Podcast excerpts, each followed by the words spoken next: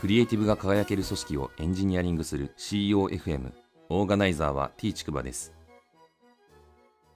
CEOFM 第202回です。アイスブレイクなんですけど福岡のですね妹の義理のお父さん、えー、旦那のお父さんですねが肺炎の症状があって心不全があって緊急手術したみたいな話を以前のアイスブレイクで紹介したんですけど PCR 検査をですね、1回目やって陰性だったんですけど、ちょうど今日ですね、8月の11日火曜日なんですけど、2回目の PCR 検査もやって無事に陰性だったっていうことで、えー、まあ、とりあえずは良かったねという感じです。えー、ただ PCR 検査の精度ってもともと7割しかないということで、まあ、偽陰性が出る確率が30%もあるというところで、まあ、確率計算するとわかると思うんですけど、えー、実際感染してるのに、PCR 検査が2回連続で陰性になる確率っていうのが9%、まあ、あるということなので、まあ、10回に1回はですね、えー、議員生が2回とも出るっていうパターンが、まあ、あり得るという感じなので、まあ、ちょっとですね、PCR 検査が陰性でも、まあ、実際免罪符というにはちょっと厳しいなっていうのを、まあ、改めてですね、えー、身内にこう起きた出来事だからこそ、なんか身に染みて感じてるっていう感じで、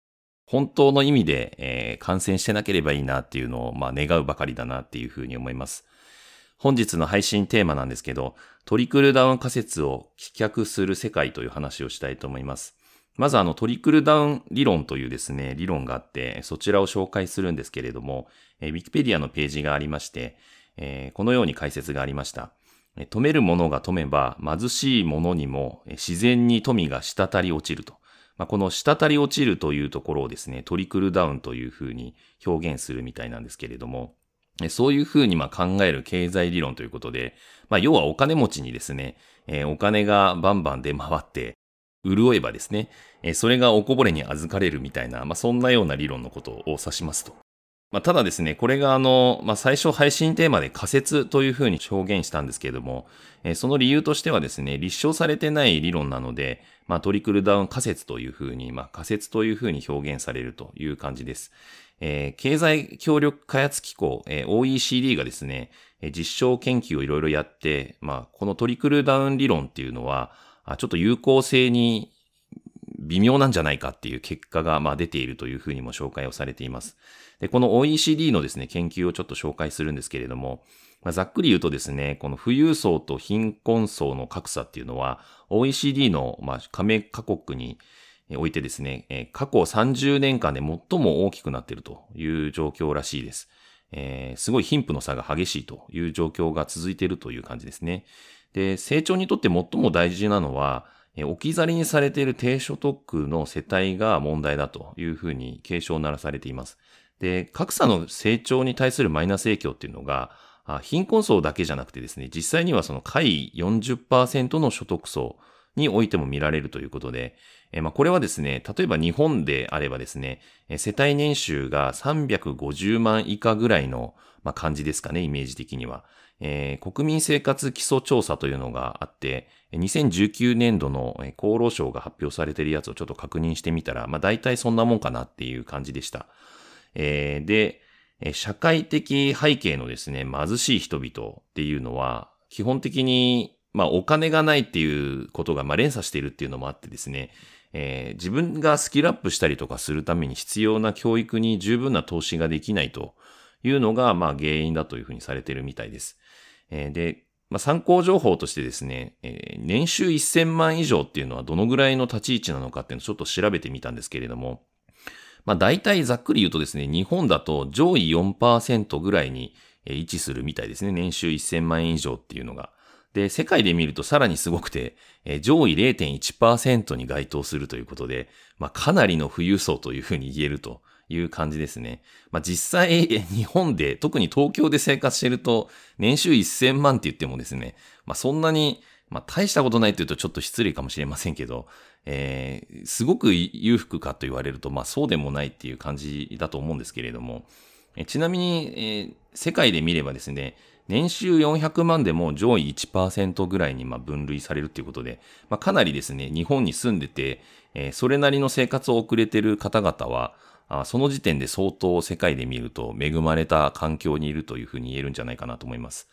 で、このトリクルダウン理論っていうのをですね、えー、まあ、それっぽいものをちょっと自分なりに考えてみたんですけど、まあ、まず今のコロナ禍のですね、金融政策みたいなものが挙げられるんじゃないかなというふうに思います。まあ、一言で言えばばらまきとも言えるのかもしれないんですけど、まあ、やはりですね、えー、景気が厳しいと、実体経済がかなり厳しいっていうのは明らかなので、えー、まあ、それで株価がですね、下がらないように、まあ、市中にいっぱいお金をばらまいてるっていうのが、まあ、現状ですね。で、これは何も日本だけじゃなくて、まあ、世界中で至るところで同じようなことが行われるっていうのが、現状かなというふうに思います。えー、また、あの、公共事業と大企業みたいな関係性も似てるんじゃないかなというふうに思います。まあ、特に日本であればですね、えー、大企業にですね、公共事業と称してお金をばらまくことによって、えー、その大企業から発注される中小企業とか個人事業主が潤っていくみたいな、あそんな構図って、まあよくあるんじゃないかなというふうに思います。えー、よく、まあ、ゼネコンというような表現で、えー、建築業界が挙げられると思うんですけれども、えー、まあ、システム開発の業界においてもですね、まあ、SIR に代表されるように、まあ、大手 IT ゼネコンみたいなところがいて、でそこから、あ一次受け、二次受け、三次受け、点点点 N 次受けみたいな感じでですね、えー、たくさんの人たちが、あその事業に関わっていくことで潤っていくみたいな構図っていうのは確かにあるなっていうふうに思います。で、あと、富裕層のお金配りもですね、ちょっとこの辺の話に似てるなっていうふうに思いました。まあ、今で言えばですね、ZOZO タウンの創業者の前澤友作さんが、毎日10万円を10名様にプレゼントしますみたいなことをやってますし、またあのサッカー選手で有名な本田圭介さんもですね、ちょうど今日だったかな、にニュースかなんかで報道されてましたけど、ブラジルのツイッターのフォロワーにですね、毎日1万円を1名様に寄付しますみたいなことを発表しておりましたね。こんな感じで、トリクルダウンっぽいものっていうのは確かにあるし、有効かなっていうふうに思われる部分もあるかなと思います。で、この辺のですね、トリクルダウン理論から学んだことを最後にお話しするんですけど、一つは、やっぱり持てるものはですね、えー、この富を再分配するみたいな発想って、まあ大事なことなんじゃないかなというふうに思います。えー、今、あの、いろんなところで自粛が行われていて、まあ旅行も行けない、ライブも行けない、えー、何もできないみたいな、飲食店も空いてないみたいな、まあそんな感じなので使うところにがないと、お金を使うところがないっていうような感じで、えー、逆に貯金が増えてる方って意外と多いんじゃないかなと思ってるんですけど、えー、クラウドファンディングとかにですね、まあ寄付をしたりだとか、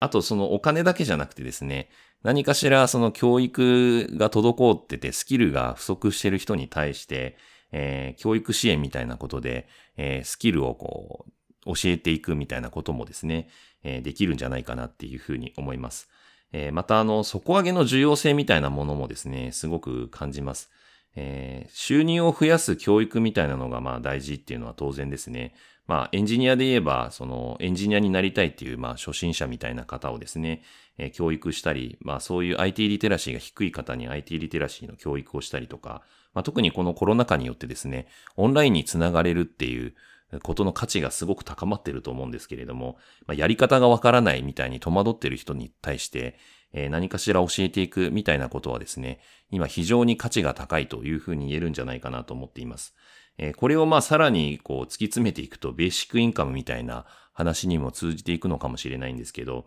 まあこういうベーシックインフラみたいなこともですね、えー、もしかしたら社会の仕組みとして今後何か考えていかなきゃいけないフェーズに差し掛かっているのかもしれないなっていうふうに思いました。あと、この辺の底上げに関してはですね、組織運営にも応用が効くなっていうふうに思っていて、えー、やはりその組織がですね、パフォーマンスを最大化するために大事なのって、実はその組織で一番ボトルネックになっているところを解消することなんですけど、えー、大体人が起因してたりするので、まあ、そのボトルネックになり得るスキルが、まあ、いわゆる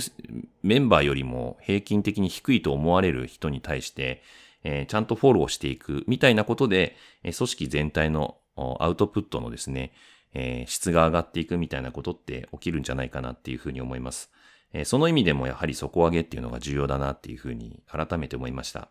またあの全世界がですね、まあ、完全に繋がりかけているからこそこのえトリクルダウン理論っていうのにちょっと問題があるよねっていう課題があるよねっていうことが分かってきたんじゃないかなっていうふうにも捉えられるかなというふうに思います。まあ、SDGs がですね、目標の10番目に掲げているやつで、えー、人や国の不平等をなくそうっていう目標を掲げている通りで、まさにこの辺もですね、比較的まあ最近目に言われるようになったことなんじゃないかなと思っていて、まあある意味その日本で言えば行動経済成長期みたいなことがあって、ブワーッと爆発的に社会が豊かになっていってですね、えー、そういったまあ経験を踏まえてですね、えー、なんとなく、まあ、底上げされてみんなが豊かになりかけてるんだけれども、えー、一部の人たちは未だにそのお金がなくて苦しんでたり、えー、十分な教育が受けられなくて苦しんだりみたいなことがあって、まあ、かつ日本以外の世界に目を向けてみると、もっともっとそれで苦しんでる人たちがまだいるというような状況があって、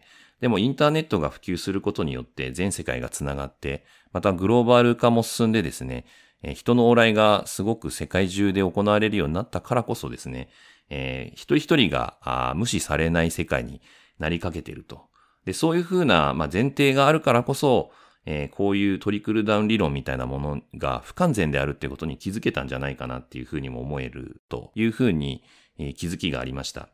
えー、まあ私自身はですね、このポッドキャストでも何度も紹介はしてるんですけれども、この底上げの重要性みたいなことにはですね、えー、非常に興味関心があるので、様々な底上げの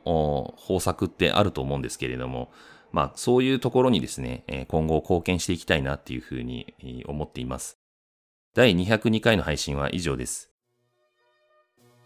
ご意見ご感想などあれば、Twitter アカウント t ちくばまで、ハッシュタグは CEOFM です。